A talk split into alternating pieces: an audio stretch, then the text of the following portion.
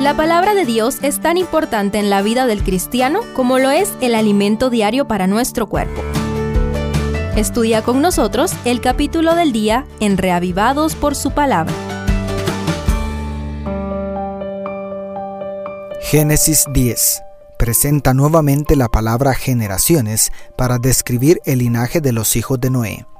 Para la tradición judía, este capítulo presenta el verdadero orden de nacimiento de los hijos de Noé.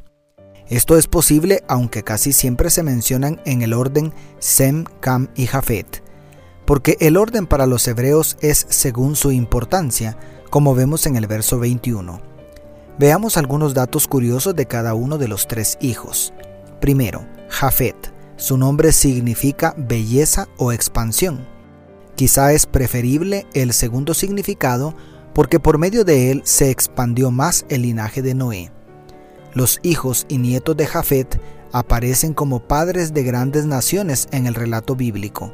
Además, el verso 5 agrega, de estos se poblaron las costas, cada cual según su lengua, conforme a sus linajes y naciones. Segundo, Cam. Su nombre significa calor, lo cual coincide con su naturaleza ardiente, desenfrenada y sensual. Cam no se menciona como hermano de Sem en el verso 21 quizá por el pecado contra Noé y la maldición resultante mencionados anteriormente. Aquí se destaca en los versos 8 al 12 que sus descendientes fueron fundadores de grandes ciudades. Especialmente llama la atención Nimrod, personaje fundador de Babel, la ciudad ancestra de la Gran Babilonia.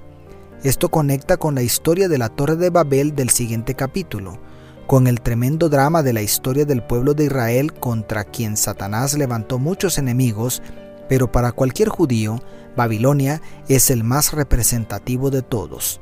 Y también conecta con las profecías apocalípticas para el tiempo del fin, como vemos en casi todo el libro de Apocalipsis.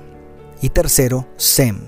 Su nombre significa nombre o fama, quizá porque a través de él fue asegurada la fama de Noé, pues por medio de su bisnieto Eber surge el pueblo hebreo, conocido como los Abirú en los registros paganos, quienes se diseminaron entre las naciones de la tierra.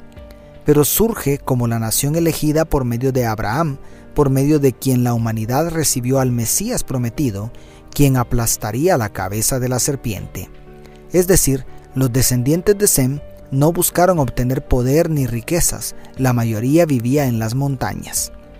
El verso 32 cierra el capítulo diciendo, Estos son los linajes de los hijos de Noé según sus descendencias y naciones. De estos se esparcieron las naciones en la tierra después del diluvio.